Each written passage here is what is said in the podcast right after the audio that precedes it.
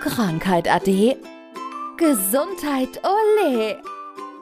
Gesundheitsmix, der Podcast für mehr Lebensqualität. Von und mit der Gesundheitsexpertin Manuela Hartmann.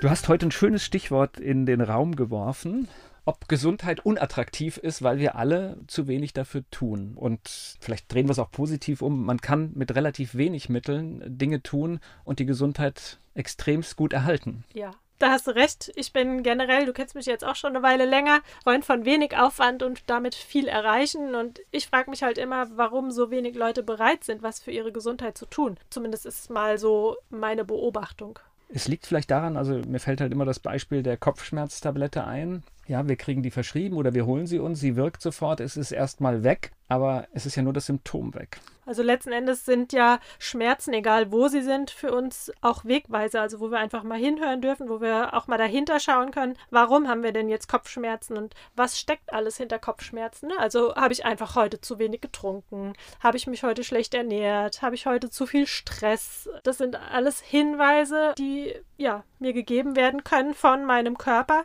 Und wenn ich jetzt dann direkt ein Medikament reinpfeife, ist es einfach so, dieser Hinweis wird ja quasi wieder übergangen. Und ja, dann muss sich halt der Kopf in zwei Tagen oder in drei Tagen nochmal wieder melden. Jetzt delegieren wir gerne Gesundheit an medizinische Berufe. Ne? Das ist anstatt, was du jetzt gesagt hast, wäre natürlich Eigenverantwortung zu übernehmen. Ja, am Ende ist jeder selbst sein bester Arzt. Ne? Und wenn wir da wirklich einfach mal hinhören, was will uns unser Körper mit bestimmten Dingen sagen, dann könnten wir schon sehr viel rausfinden. Aber es braucht zum einen halt Bewusstsein. Ne? Man muss sich eben dann auch mal mit sich beschäftigen, mal kurz hinterfragen und manchmal tut es natürlich auch weh. Ne? Man will ja manche Dinge auch einfach gar nicht hören. Das heißt also, Schmerz sollte man hinschauen, aber es gibt natürlich so einfache Dinge wie ja täglich bewegen und auch in meinem Beispiel bringe ich oft. Also es gibt Tage, da ist viel los, sind viele Termine und es ist nicht so einfach, aber dann kann man das sich auch so einbauen. Was weiß ich, ich parke halt dann drei Straßen weiter mit dem Auto und schon habe ich ein bisschen Bewegung in den Tag eingebaut. Genau. Und im Laufe des Tages kriegst du auch Bewegung immer wieder gut eingebaut. Also wenn du jetzt zum Beispiel auch auf,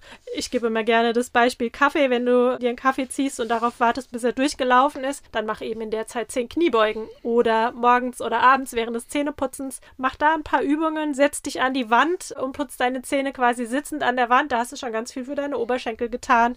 Für die Frauen die Po-Muskulatur, ähm, die Oberschenkelmuskulatur und das sind alles Dinge. Kostet keinen Aufwand, kostet auch keine Zeit, die ich extra investieren muss, weil Zähneputzen mache ich sowieso, auf den Kaffee warte ich jetzt sowieso und von daher kann ich doch diese Zeit eben auch sinnvoll nutzen. Nur in dem Moment fällt mir es halt in der Regel nicht ein. In der Kaffeeküche im Unternehmen kann man eine ganze Bewegung auslösen, dann genau. vielleicht damit. Was machst du da? Und dann. Jetzt machen wir mal alle Gymnastik. Habe ich übrigens ein Video gesehen, hat mir eine Freundin geschickt, die ist, aktuell lebt sie gerade in China und die haben eine kleine Flugreise gemacht, also innerhalb von China und da hat wirklich die Stewardess mit den Flugreisenden dann Übungen gemacht, ne? also Stretching quasi während des Flugs und ja, ist doch großartig. Also das hat sie vorher auch noch nie gesehen, ich habe es auch noch nie gesehen und fand das ganz toll. Also die Chinesen sind uns da ein bisschen was voraus. Ich glaube, eine Geschichte ist, um das so für sich in den Griff zu bekommen, ist Routinen zu schaffen. Genau. Also erstmal wieder die Bewusstheit ne? und dann eben genau die Routinen schaffen und Routinen Routinen bedeuten für uns einfach wenig Energieverbrauch, weil wir machen es ja sowieso. Und wenn wir das mit bestimmten Dingen verknüpfen, wie jetzt ne, eben beim Kaffee,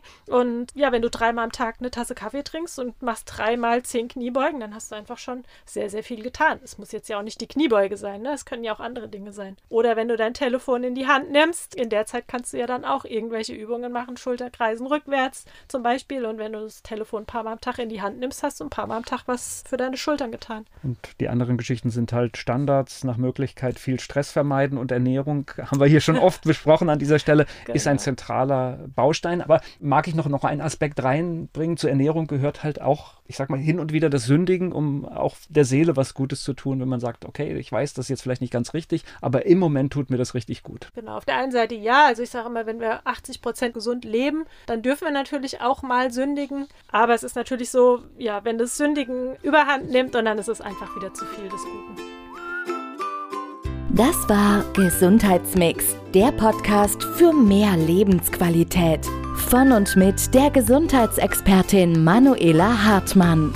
Die im Podcast dargestellten Inhalte dienen ausschließlich der allgemeinen Information. Sie stellen keine Empfehlung oder Bewerbung der beschriebenen oder erwähnten diagnostischen Methoden oder Behandlungen dar und ersetzen keinesfalls die Beratung durch Therapeuten. Bitte wenden Sie sich bei gesundheitlichen Fragen oder Beschwerden immer an die Therapeutin oder den Therapeuten Ihres Vertrauens.